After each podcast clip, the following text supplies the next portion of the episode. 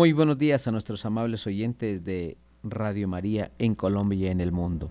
Estamos en otras eclesiales y este programa es dirigido por el padre Germán Darío Acosta, nuestro director general.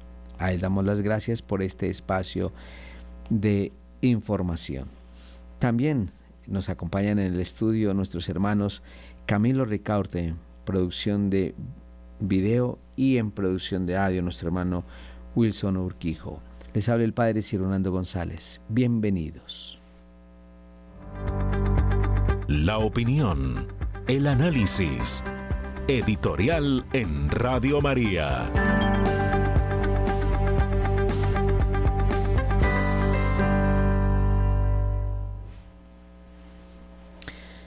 En un mundo secularizado como el que estamos viviendo, en un mundo desacralizado, que cada vez nos lleva más a pensar en un templo más eh,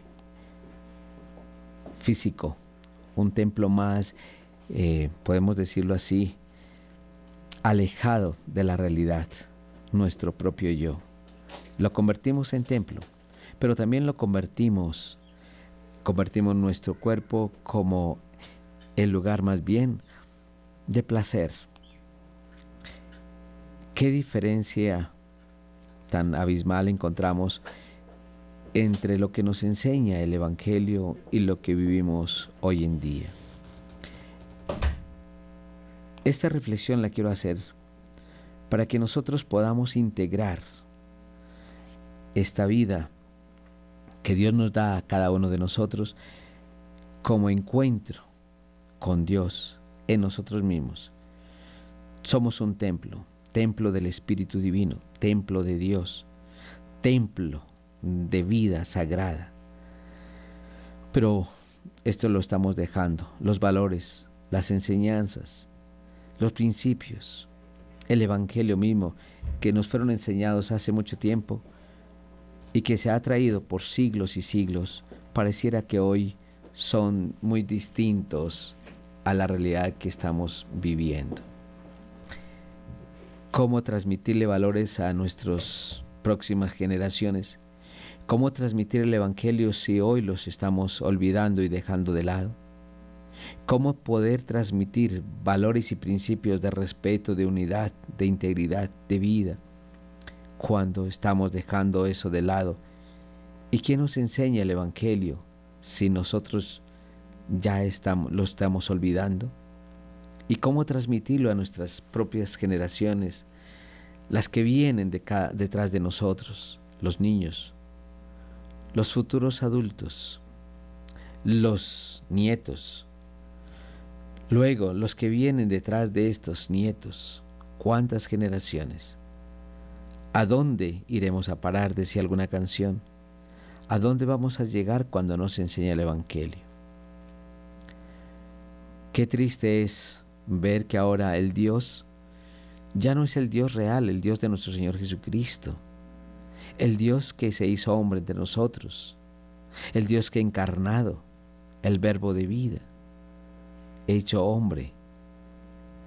Ya estos valores cristianos, estos principios cristianos, este Evangelio que se nos ha dado, pareciera que ya no es el Dios.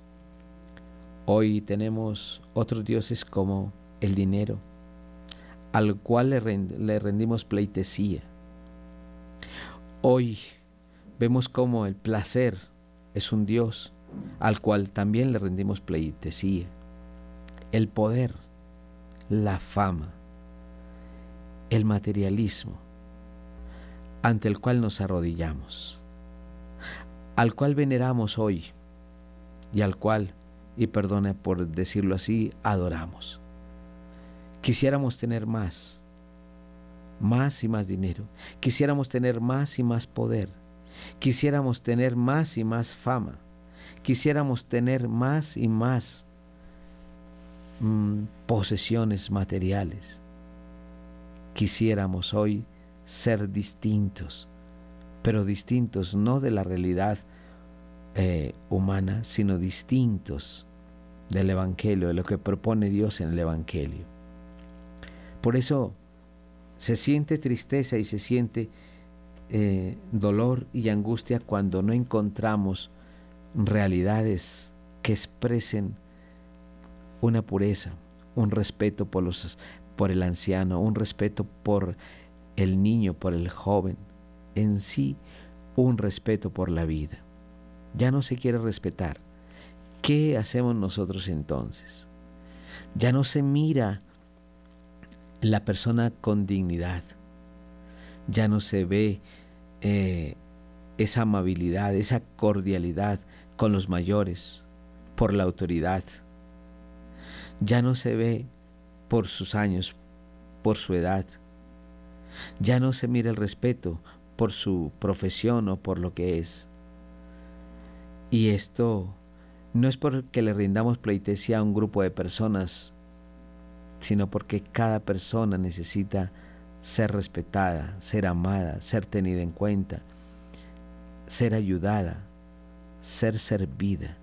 Cada persona necesita ser la imagen de Dios en la tierra. A esto los invito, a reflexionar sobre este tema tan importante en el día de hoy. No dejemos el Evangelio. Vivamos nuestra profesión. No todo el mundo necesita ser religioso, ser sacerdote, ser religiosa. No todo el mundo necesita desarrollar su vocación en este sentido.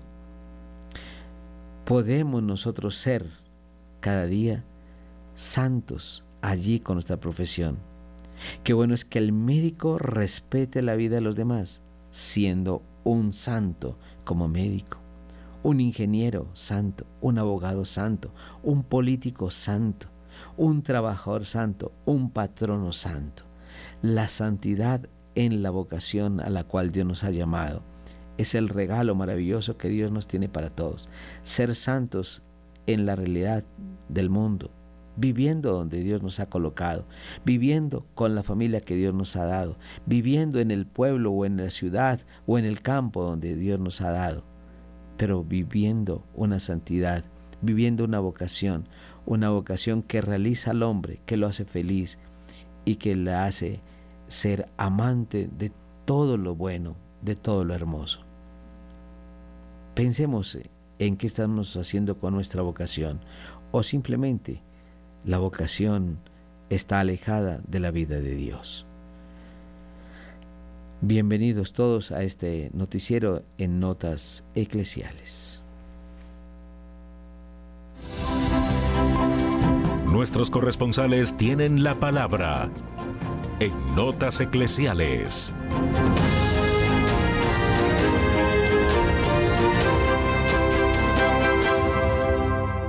Bueno, y le damos la bienvenida a nuestros eh, corresponsales y comenzamos con Barranquilla, nuestro hermano Julio Giraldo.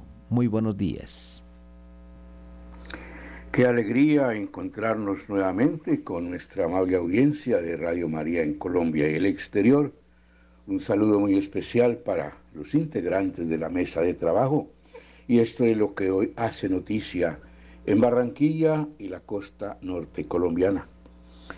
En medio de todo este mar de noticias negativas que están ocurriendo, no solamente en Barranquilla, sino en todo el país y en el mundo entero, esta noticia que les voy a dar serviría más que noticia como una reflexión profunda para preguntarnos hacia dónde vamos, en qué mundo es que estamos viviendo.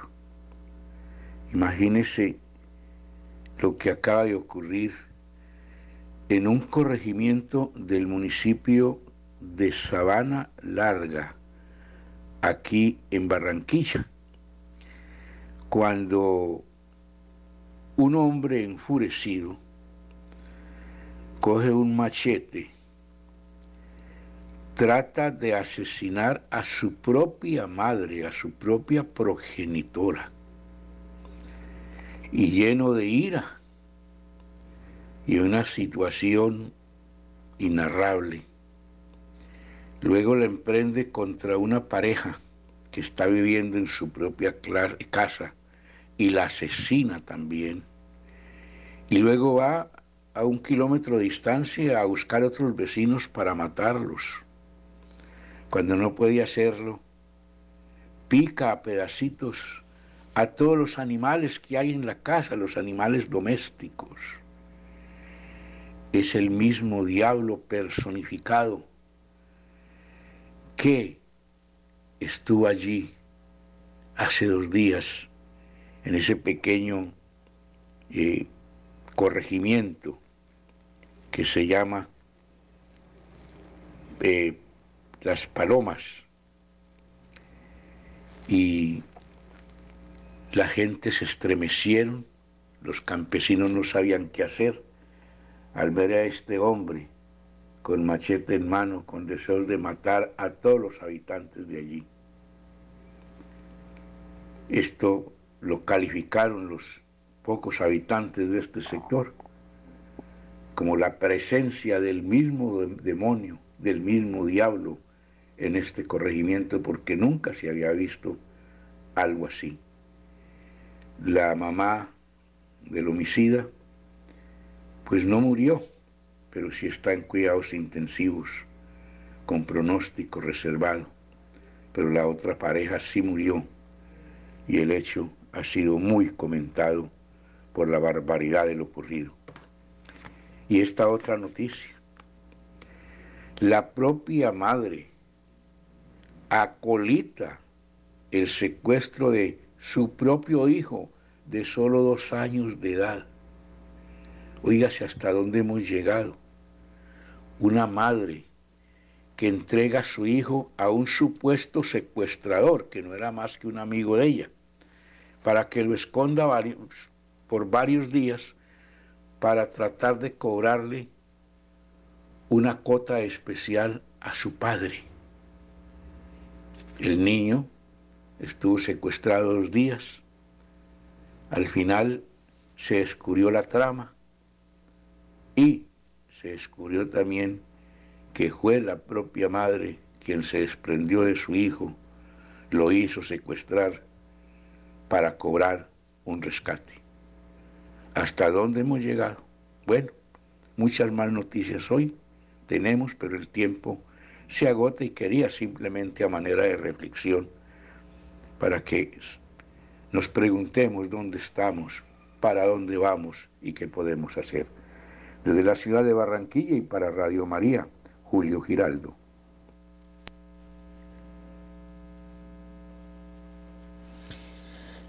Y saludamos en la ciudad de Bucaramanga a nuestro corresponsal Nairo Salinas. Bienvenido.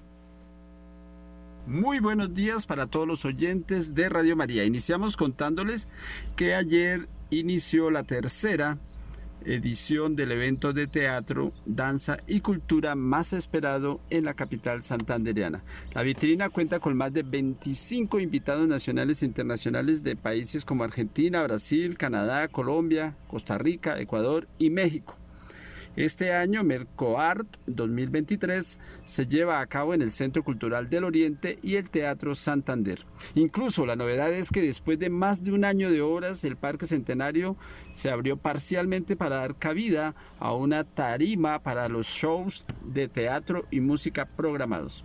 Durante toda esta semana, 17 grupos locales de danza, teatro y música se presentarán en vivo en Mercoshow para de paso conseguir la atención de los empresarios que llegan a Bucaramanga para la rueda de negocios que este año reunirá 90 participantes. Y cambiando de tema, les contamos que luego de la incertidumbre de lo que iba a suceder con la entrega de los medicamentos que no hacen parte del plan básico de salud para los usuarios de Sanitas, la EPS confirmó que desde hoy ya no será Cruz Verde el gestor farmacéutico, sino que ahora pasa a ser Audifarma. Ante la problemática financiera se propone esta solución temporal mientras el gobierno nacional toma una decisión definitiva para los usuarios del país. Sanitas afirmó, reiteramos el llamado urgente al gobierno nacional dado que esta solución de financiación es temporal y aún se requieren decisiones definitivas que llevamos solicitando desde hace mucho tiempo en diferentes escenarios Esta grave situación afecta a todo el sector ya que la insuficiencia presupuestal y financiera se mantiene e impacta a los diferentes actores del sistema. Sin embargo, solo el 20% de los servicios de entrega de medicamentos que tiene la EPS empezarán a operarse a través de Audifarma. El resto de fármacos incluidos en el plan de beneficio en salud seguirá entregándose en Cruz Verde. Desde Bucaramanga y para Notas Eclesiales, Nairo Salinas Gamboa, feliz y bendecido día.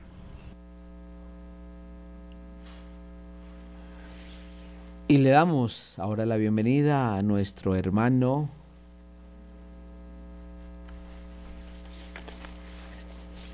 Enrique Gordon en Ecuador.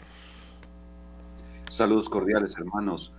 Desde el sur de la Amazonía, nuestro reporte del día de hoy, estamos viajando y coordinando algunas actividades a propósito del año jubilar de Radio María y tenemos la dicha de este fin de semana tener un eh, momento especial de oración. Para comenzar les cuento, tenemos cuatro fiestas especiales que se tendrán justo alrededor del 21 de noviembre y que tendrán su principal participación este fin de semana.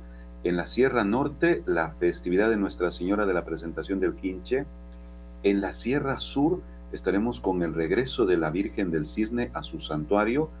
En la parte de la costa, en la parte del occidente, tendremos la fiesta de la Virgen de Montserrat en Manta, en Montecristi.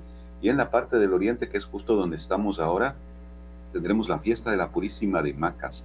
Así que como jornada especial de oración tendremos junto con Radio María una vigilia de oración durante toda la noche con reportes, palabras de animación y demás desde el santuario del Quinche a propósito de esta jornada especial que tenemos. En lo económico les compartimos que ya van casi dos semanas que nuestro país está con racionamiento de energía eléctrica debido al bajo caudal que se tiene de los ríos que alimentan nuestras principales hidroeléctricas. Según los especialistas, esto es propio del fenómeno del niño que está por venir, que se tenga una sequía previa a este evento de la naturaleza. Y por otro lado, justo en estos días se están estableciendo los últimos acuerdos y vínculos para establecer la Asamblea Nacional que está por posesionarse apenas se den, se terminen estos diálogos para lo más pronto posible también dar la posesión al presidente electo Daniel Novoa, que sería a más tardar el día primero de diciembre. Principalmente con estas noticias les acompañamos el día de hoy desde la señal de Radio María les compartíamos en el sur de la Amazonía de nuestro país, con lo más importante que resalta la prensa del Ecuador. Hermanos, muchas gracias, un abrazo, bendiciones y una buena jornada para este día miércoles.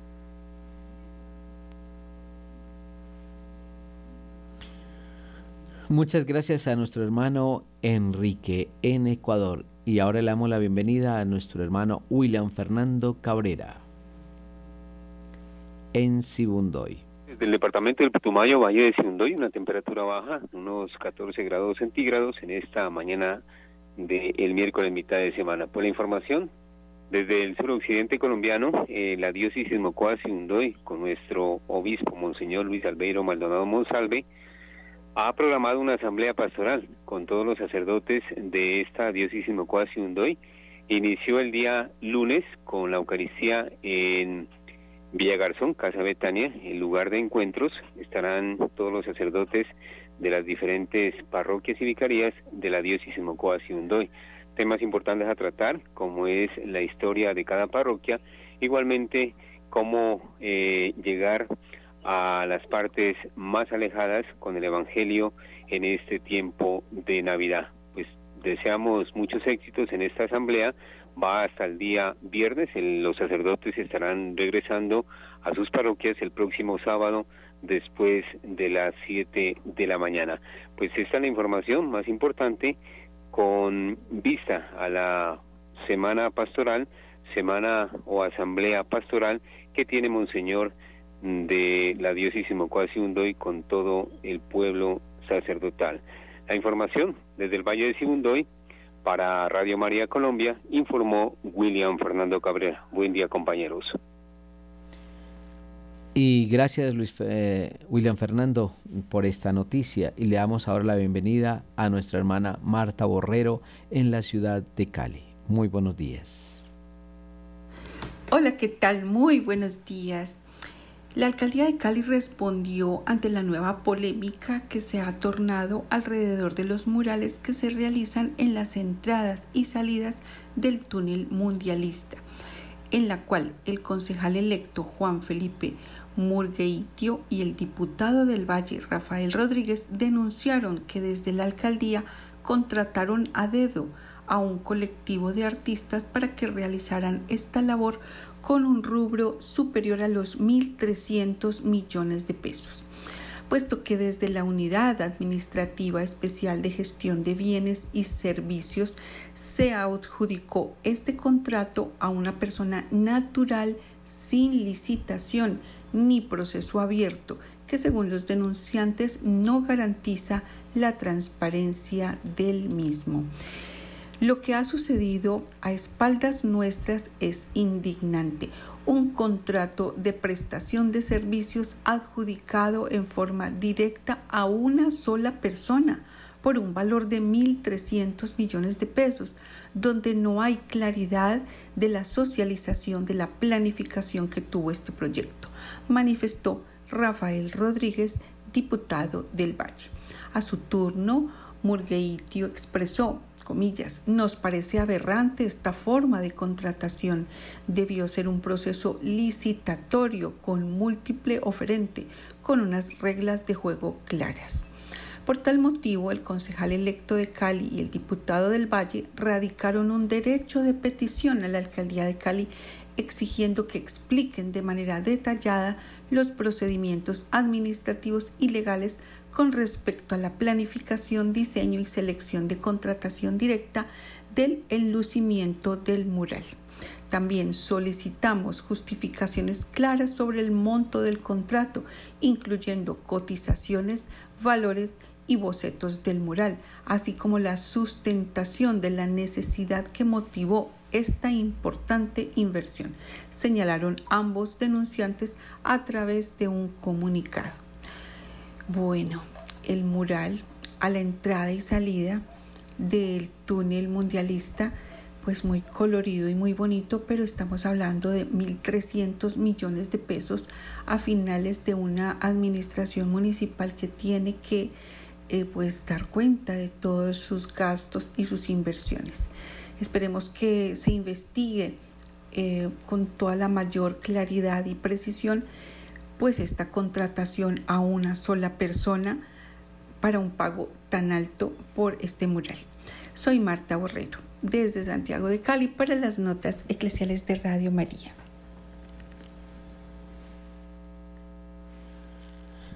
Le damos gracias a Marta Borrero en la ciudad de Cali y ahora le damos la bienvenida a nuestro hermano Néstor Ponguta Puerto en la ciudad de Roma. Con el propósito de avanzar en los preparativos del próximo jubileo del año 2025, en Palacio Chigi, sede del gobierno italiano, se reunieron representantes del Ejecutivo italiano y de la Santa Sede. La reunión de parte de Italia estuvo encabezada por la premia Giorgia Meloni y de parte de la Santa Sede por el secretario de Estado, el cardenal Pietro Parolin. Entre los temas se revisó una agenda de prioridades logísticas como escenarios, seguridad, ampliación y mejoramiento de los sistemas de transporte y alojamiento. Y también se revisaron temas conmemorativos como la estampilla que será lanzada con el logo del jubileo 2025 y está programada para el mes de mayo del próximo año. Asimismo, se habló de la labor de la protección civil, el llamamiento a voluntarios y temas puntuales como facilitación de visados y el acceso para los peregrinos de todo el mundo que llegarán a Roma para este gran jubileo. Cabe recordar que además de las múltiples reuniones y encuentros eucarísticos, y así como ceremonias religiosas, también están programados un sinnúmero de actividades lúdicas y culturales que incluyen conciertos, obras de teatro, cine y otras actividades que ayudarán a comunicar mejor a reforzar y también renovar la fe y el mensaje del Jubileo 2025 que es Peregrinos por la Esperanza. En otro ángulo de la información continúa la reunión de la Conferencia Episcopal Italiana. Su presidente, el cardenal arzobispo de Bolonia, Mateo María Supi, ha hecho una relación inicialmente de lo que se refiere a Ucrania y Rusia, donde él ha sido el enviado especial del Santo Padre. Cada guerra es un fracaso de la política y de la humanidad. Es un hecho vergonzoso, una derrota ante las fuerzas del mal, afirma el Papa Francisco en la encíclica Fratelli Tutti. Esa derrota la pagan los más pequeños. En esta situación el Papa ha querido un informe, como en el caso de la martirizada Ucrania, expresándoles que estamos disponibles para lograr la paz y promover los actos humanitarios y me ha dado el honor de encargarme de ser su enviado. Y la situación en Medio Oriente entre israelíes y palestinos sigue siendo una de las principales preocupaciones del Papa Francisco y de la Iglesia Católica. El cardenal Mateo María Suppi ha expresado ante todos los obispos y arzobispos italianos la preocupación clara y lo que piensa el Vaticano y la Iglesia sobre este conflicto. Sobre la línea de Gaza, el Papa Francisco ha declarado al Ángelus hace algunos días que se debe garantizar los espacios para las acciones humanitarias y que sean liberados inmediatamente todos los secuestrados, que ninguno abandone la posibilidad de tener las armas y que cese el fuego. El odio no puede justificar la violencia contra los inocentes. Desde Roma y para Radio María Internacional, este fue un informe de Néstor Ponguta Puerto. Apreciados oyentes de la ciudad de Barranquilla, gracias por, gracias por distinguirnos con su amable sintonía. Somos familia, nuestra madre nos acoge con singular afecto. Somos invitados a su casa para vivir unidos la experiencia de comunión con nuestros hermanos. Nos encontraremos en la sede de Radio María en la ciudad de Barranquilla en la carrera 50 número 9060, desde las 9 de la mañana hasta las 5 de la tarde. Donación 30 mil pesos. Agradecemos la gentileza del predicador Daniel Ricardo Martínez, quien nos convoca para un momento de reflexión en torno al tema sanando mis heridas más profundas. Los esperamos.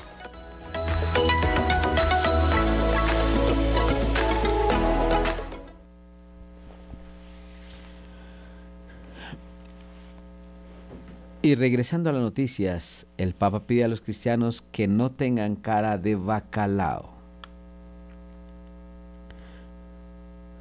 El Papa Francisco ha dedicado la catequesis de este miércoles a hacer una síntesis sobre el cielo, sobre el ciclo de catequesis de estos últimos meses dedicados a la pasión por la evangelización. O anunciamos a Jesús con alegría o no lo anunciamos, porque otro camino para anunciarlos no es capaz de llevar la verdadera realidad de Jesús, advertía Francisco durante la audiencia. El pontífice ha afirmado que un cristiano infeliz, un cristiano triste, un cristiano insatisfecho o, peor todavía, resentido y rencoroso no es creíble. Además, el Santo Padre ha señalado que el Evangelio no es una ideología, el Evangelio es un anuncio, un anuncio de alegría. Las ideologías son frías, todas. El Evangelio tiene el calor de la alegría. Las ideologías no saben sonreír. El Evangelio es una sonrisa, te hace sonreír porque te toca el alma con la buena noticia.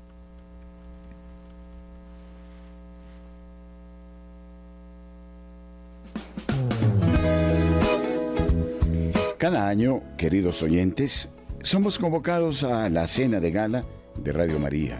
Cumplimos ya 27 años de labores y hemos pensado invitarles a ustedes a un lugar idílico, camino de la Vía de la Calera, en el restaurante y centro de eventos Tramonti, en la carrera primera 9350 en el barrio El Chico, para nuestra cena mariana.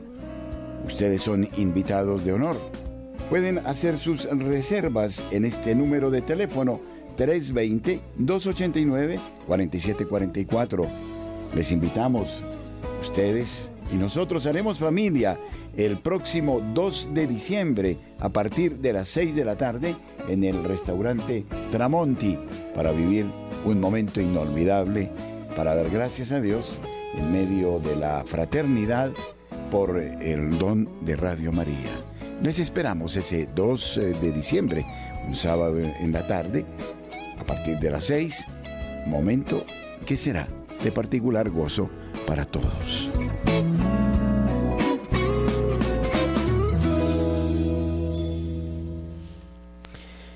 El Santo Padre Francisco, es nuestro deber dar voz a las mujeres víctimas de abusos. Es responsabilidad de todos ayudar a las mujeres víctimas de abusos y violencia doméstica dando voz a nuestras hermanas sin voz, ha dicho el Papa hoy. Es nuestro deber la responsabilidad de todos dar voz a nuestras hermanas sin voz, mujeres que son víctimas de abuso, explotación, marginación y presiones inapropiadas, dijo el Papa Francisco en un mensaje a una campaña italiana para poner fin a la violencia contra las mujeres. No nos quedemos indiferentes. Es necesario actuar ahora en todos los niveles con determinación, urgencia y valentía.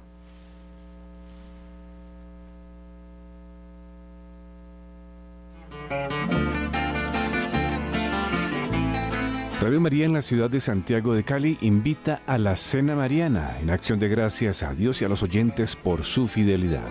Estaremos en el Club de Ejecutivos en la Avenida Cuarta Norte, número 23 DN65, piso 9, en el barrio San Vicente. Nos encontraremos a las 7 de la noche el próximo viernes 24 de noviembre de 2023. Mayores informes a nuestros números de teléfono 602 514 2641 y al móvil 316 690 5632. Donación 150 mil pesos. Gracias por ser de casa. Bienvenidos a los espacios de Radio María. Les esperamos. Bonitos son tus paisajes, Valle del Cauca. Bonitos cañaverales que mece el viento.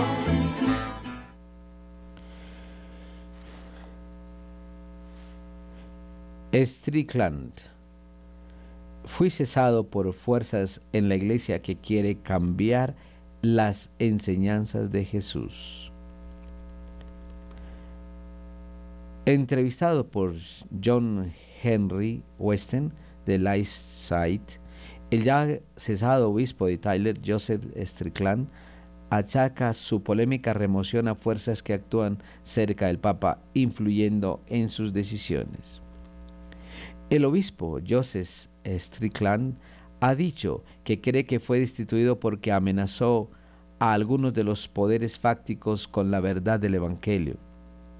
En entrevista con el editor del en jefe de Life Side News, John Henry Weston, Strickland dijo que su intención es cambiar la verdad del Evangelio. Entonces, yo soy un problema. En cuanto a la razón de su destitución, Strickland señala que la única respuesta que tengo es que las fuerzas en la iglesia en este momento no quieren la verdad del Evangelio. Quieren que se cambie, quieren que se ignore, quieren deshacerse de la verdad que gloriosamente no va a desaparecer.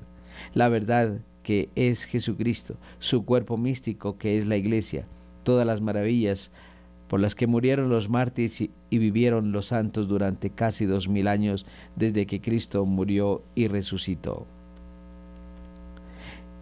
Strickland dijo que no culpa completamente al Papa Francisco por su destitución, porque hay muchas fuerzas trabajando junto a él e influyendo para que tome este tipo de decisiones. Por eso rezamos por el Papa, por él como Hijo de Dios y por su papel como sumo pontífice. Pero tenemos que reconocer que hay fuerzas tremendas y poderosas actuando en el mundo, enfatizó. San Pablo nos recuerda que no, estemos no estamos luchando contra seres humanos de carne y hueso, estamos luchando contra los poderes y principados del mal.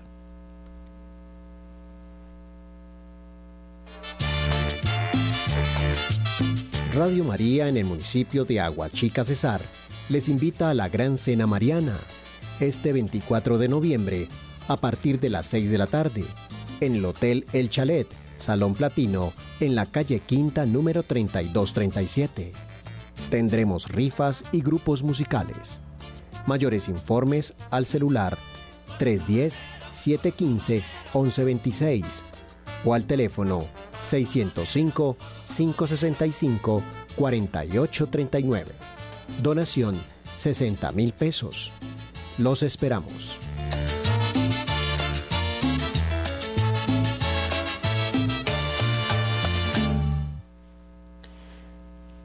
Strickland, el obispo de Taylor, hace una velada referencia a declaraciones pasadas que explicarían su cese.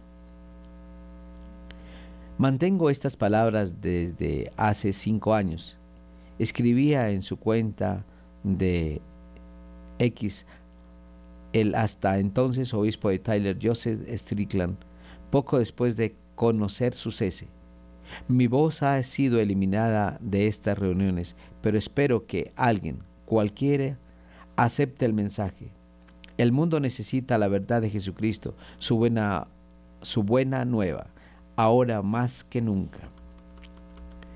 En su tweet, Strickland incluye un enlace de video de una intervención suya del 2018. En su, en su intervención ante la Asamblea de Obispos estadounidenses en Baltimore, formuló algunas preguntas sobre el caso del cardenal McCarrick, acusado de abusos, y sobre el tema de la memoria del ex nuncio apostólico en Estados Unidos, Carlos María Vigano un documento en el que se afirma que el Papa había sido informado de la conducta del arzobispo emérito de Washington y de la existencia de sanciones por parte de Benedicto XVI. Strickland llegó incluso a preguntar directamente a sus hermanos en el episcopado cómo fue ascendido McCarrick, cómo sucedió todo. Y más adelante, ¿creemos o no en la doctrina de la Iglesia? Refiriéndose al padre James Martin, el jesuita pro LGBT, Strickland denunció, hay un, hay un sacerdote que viaja mucho y parece estar muy bien conectado en diversos sitios.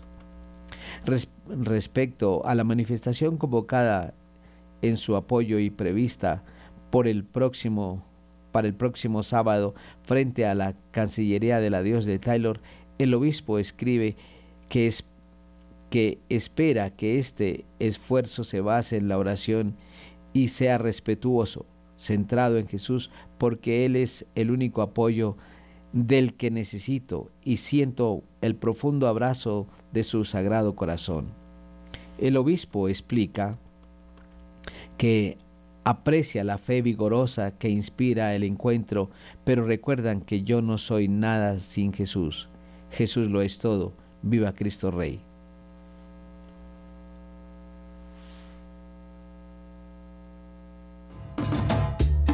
A nuestros oyentes de Radio María en Cartagena, los invitamos a la gran cena de inauguración el miércoles 22 de noviembre a partir de las 6 de la tarde en el Club Naval Castillo Grande, Salón Piedraíta 3. Donación 100 mil pesos por persona. Informes al WhatsApp 310-604-0036 o 320-597-4683. Los esperamos.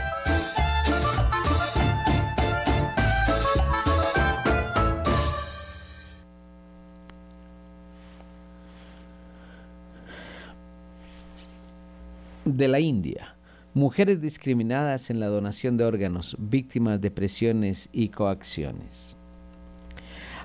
Hay un desequilibrio de, cuatro hombres por cada mujer en los datos sobre receptores de trasplantes en la India. En los hombres son más frecuentes las donaciones de órganos provenientes de personas fallecidas, pero son más frecuentes las donaciones de mujeres vivas, mucha presión sobre las mujeres para que se sacrifiquen en favor de sus maridos, hijos y hermanos. Médico indios subyacen normas culturales y sociales vinculadas a la mentalidad patriarcal de nuestra sociedad. Daily. Un informe publicado por el The Times of India en base a datos recopilados sobre trasplantes entre 1995 y 2021, muestra que en la India las mujeres también son víctimas de la discriminación cuando se trata de recibir órganos donados. De las 36.640 operaciones realizadas en el país, alrededor de 29.000 correspondieron a hombres y solo 6.945 a mujeres.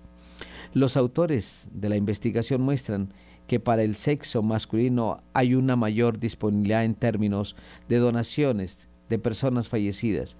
en un continente donde la práctica ha tenido dificultades para ser aceptada, lo que ha alimentado el recurso al mercado negro y tráfico de órganos. Por otro lado, la donación de personas vivas es más frecuente entre las mujeres. En términos absolutos, por cada mujer que ha recibido un trasplante de órganos hay una contrapartida de cuatro hombres. Un artículo publicado en el 2021 en el Experimental and Clinical Transplantation Journal considera los trasplantes de órganos que se realizaron en 2019. El estudio muestra que el 80% de los donantes de órganos vivos son mujeres, principalmente la esposa o madre, mientras que el 80% de los receptores son hombres. El hecho de que las mujeres tienen más probabilidad de ser donantes vivas de órganos podría estar relacionado con la mayor presión que reciben para sacrificarse y donar una parte de su cuerpo para salvar a su marido, hijos o hermanos, lo que supone una mayor vulnerabilidad. En declaraciones a Asia News, Pascual, médico indio y miembro de la Academia Pontificia para la Vida, subraya que la disponibilidad de género en la donación de órganos es una realidad no solo en la India, sino en todo el mundo como indican estudios y expertos. Las normas culturales y sociales, continúa, consideran a menudo a las mujeres como cuidadoras y cuidadoras, lo que se puede atribuir a la mentalidad patriarcal de nuestra sociedad. Debemos descubrir concluye, las razones del desequilibrio de órganos existente y verificar si hay cuestiones de equidad y presiones y coacciones indebidas sobre las mujeres para la donación de órganos. La Iglesia India ha hecho grandes esfuerzos para promover, para promover la donación de órganos en un país y más generalmente en un continente, donde en el pasado había y sigue habiendo en muchos sectores una fuerte reticencia a apoyar esta práctica. En el año 2016, decenas de religiosas indias de diferentes congregaciones se comprometieron a donar sus córneas al morir como parte de un programa impulsado por los padres claretianos del Instituto Indio de la Espiritualidad de Bangalore. La campaña se denominó Proyecto Visión y el objetivo era sensibilizar a la población sobre el tema de las personas con problemas de visión, considerando que en la India vive un tercio de los ciegos de todo el mundo. La donación de ojos no está muy difundida en la India. Cada año hay 140 mil personas que necesitan un trasplante de córnea, pero el número de donantes no supera los, los 40 mil. Esto significa que 100 mil pacientes están en lista de espera. Anteriormente, el sacerdote indio Jerry Rosario, profesor de teología y activista social de Tamil Nadu, sur de la India, había fundado un movimiento llamado Danan, Donar, para sensibilizar a la sociedad del país sobre la donación de, sangre y órganos regulada legalmente por una ley, ley marco de 1994. Las sociedades asiáticas son generalmente reacias a donar órganos, aunque existe un mundo clandestino de tráfico de órganos por dinero fomentado por la pobreza o como ocurre desde hace tiempo en China, de órganos estirpados por la fuerza a los presos y sobre todo a los condenados a la pena capital. En 2006, altos funcionarios del gobierno habían admitido que los presos condenados a muerte son una fuente importante de tráfico de órganos, aunque afirmaron que existía un código ético para su uso.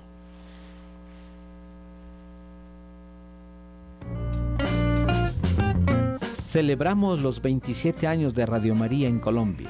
Les presentamos a todos ustedes la nueva Agenda 2024 conmemorativa a San José es un regalo que todos debemos tener.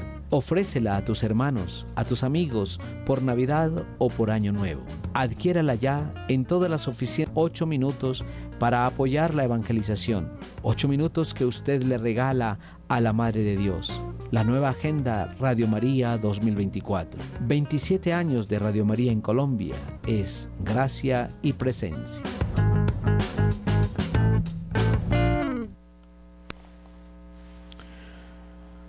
Como lo dijimos anteriormente, el Papa Francisco advierte que el Evangelio no es una ideología, sino un anuncio de alegría. Este miércoles 15 de noviembre el Papa Francisco centró su catequesis de la audiencia general en la alegría de anunciar el Evangelio y explicó que las ideologías no saben sonreír y que el Evangelio es una sonrisa, te hace sonreír porque te toque el alma con la buena noticia. Ante los fieles que le escuchaban desde la plaza de San Pedro del Vaticano, el Santo Padre destacó que esta alegría viene de una persona que es Jesús. O anunciamos a Jesús con alegría o no lo anunciamos, porque otro camino de anunciarlo no es capaz de llevar la verdad, la verdadera realidad de Jesús, advirtió. Para el pontífice, un cristiano infeliz, triste, insatisfecho o peor todavía resentido y rencoroso no es creíble. Este hablará de Jesús, pero ninguno le creerá, aseguró. Más tarde contó que en una ocasión, hablando de estos cristianos, Alguien le dijo que son cristianos con cara de bacalao. No expresan nada, son así. La alegría es esencial, reiteró. Remarcó también que es esencial vigilar nuestros sentimientos y advirtió que el Evangelio no es una ideología. El Evangelio es un anuncio, un anuncio de alegría. Las ideologías son tan frías. El Evangelio tiene el calor de la alegría. Las ideologías no saben sonreír. El Evangelio es una sonrisa. Te hace sonreír porque te toca el alma con la buena noticia. Asimismo subrayó que que inmersos en el clima veloz y confuso de hoy, también nosotros, de hecho, podríamos encontrarnos viviendo la fe con un sutil sentido de renuncia, persuadidos que para el Evangelio no haya más escucha y que ya no valga la pena comprometerse para anunciarlo. Sin embargo, aclaró que precisamente este es el momento de volver al Evangelio para descubrir que Cristo es siempre joven y fuente constante de novedad. El Evangelio es esperado también hoy. El Evangelio de todo el tiempo lo necesita también. La civilización de la incredulidad programada y de la secularidad institucionalizada es más, sobre todo, la sociedad que deja desierto los espacios del sentido religioso, tiene necesidad de Jesús. Este es el momento favorable al anuncio de Jesús. El Papa Francisco afirmó que quienes se dejan salvar por Él son liberados del pecado, de la tristeza, del vacío interior, del aislamiento. Con Jesucristo siempre nace y renace la alegría. No olvidemos esto. Y si alguno de nosotros no percibe esta alegría, que se pregunta si ha encontrado a Jesús, una alegría interior, el Evangelio va por el camino de la alegría siempre. Por último, el Santo Padre invitó a cada cristiano, en cualquier lugar y situación en que se encuentre, a renovar hoy mismo su encuentro personal con Jesucristo. Que cada uno de nosotros hoy gaste un poco de tiempo y piense, Jesús, Tú estás dentro de mí, quiero encontrarte todos los días. Tú eres una persona, no eres una idea. Tú eres un compañero de camino, no eres un programa. Tú eres amor que resuelve muchos problemas. Tú eres el inicio de la evangelización. Tú, Jesús, es la fuente de la alegría. Concluyo.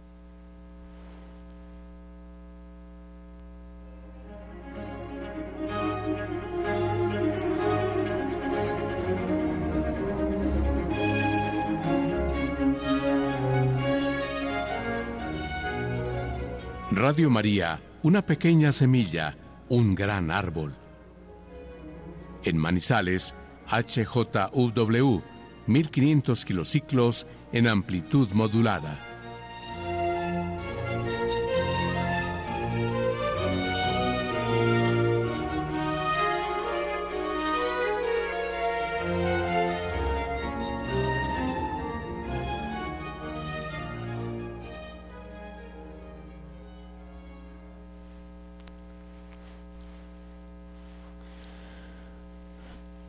Para terminar, dice el Papa, hay sed del Evangelio, incluso en la sociedad de la incredulidad programada. En la audiencia general, Francisco relanzó el mensaje de su exhortación apostólica Evangelium Gaudium, publicada hace 10 años. Nuevo, nuevo apeló a los fieles para que dediquen tiempo a rezar por la paz para la atormentada Ucrania en Tierra Santa, Palestina e Israel. Y no olvidemos Sudán, que tanto sufre y en todas partes hay guerra. Ciudad del Vaticano. También la, civilización de la incredulidad programada de la laicidad institucionalizada espera el Evangelio. En efecto, la sociedad que deja desiertos los espacios del sentido religioso es un momento favorable para el anuncio de, Jesús. Lo dijo hoy el Papa Francisco dirigiéndose a los fieles presentes en la Plaza de San Pedro para la audiencia de los miércoles. En un encuentro marcado, una vez más, por la preocupación por las numerosas guerras que tiñen de sangre el mundo, dedicamos tiempo a rezar por la paz, invitó el, pontífice de modo especial por la martirizada Ucrania, que tanto sufre, y luego en Tierra Santa, Palestina, Israel, y no olvidemos Sudán, que sufre tanto y en todas partes hay guerra. Tras presentar una galería de testimonios de celo apostólico de las últimas semanas, en su catequesis, el Papa Francisco comenzó a resumir el mensaje a través de algunos puntos inspirados en su exhortación apostólica Evangelium Gaudium, que este mismo mes celebra su décimo aniversario. Hoy en particular se ha detenido en el tema de la alegría del evangelizador. ¿Cuál es, cuál es el motivo de esta gran alegría? ¿Se ha preguntado? No, simplemente una buena noticia, una sorpresa, un hermoso acontecimiento, sino una persona, Jesús. Él es nuestro Evangelio, fuente de una alegría que no pasa. La cuestión, añadió, no es por lo tanto si anunciarlo o no, sino cómo anunciarlo. Y este cómo es la alegría. Por eso no es creíble un cristiano descontento, triste, insatisfecho o peor aún, resentido y rencoroso. El Evangelio no es una ideología, el Evangelio es un anuncio, un anuncio de alegría.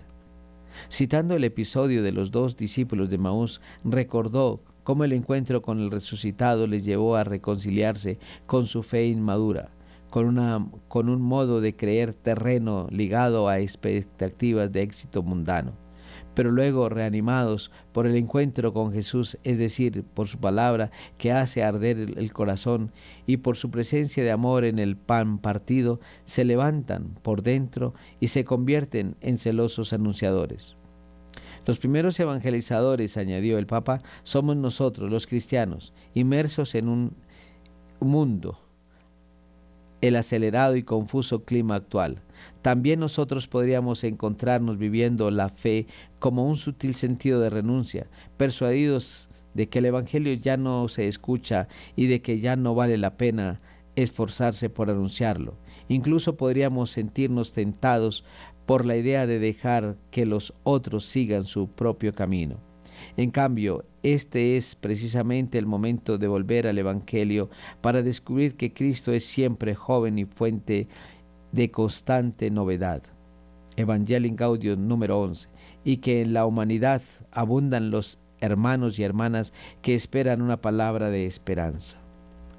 De ahí la invitación a cada uno a pararse a pensar Jesús, tú estás dentro de mí, quiero encontrarte cada día, tú eres una persona, no una idea, tú eres mi compañero, no un programa, tú eres el amor que resuelve tantos problemas, tú eres el principio de la evangelización, tú Jesús eres fuente de la alegría, resaltó.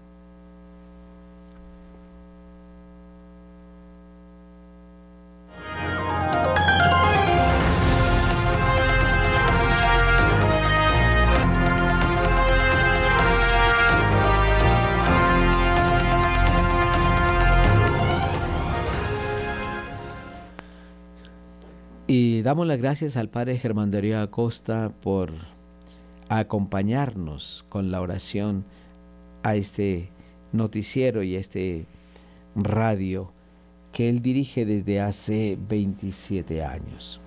Damos las gracias también a nuestros hermanos Camilo Ricaurte y Wilson Urquijo, que nos han acompañado en producción. Un feliz día para todos, les habló el Padre Ciro Hernando González. Bye.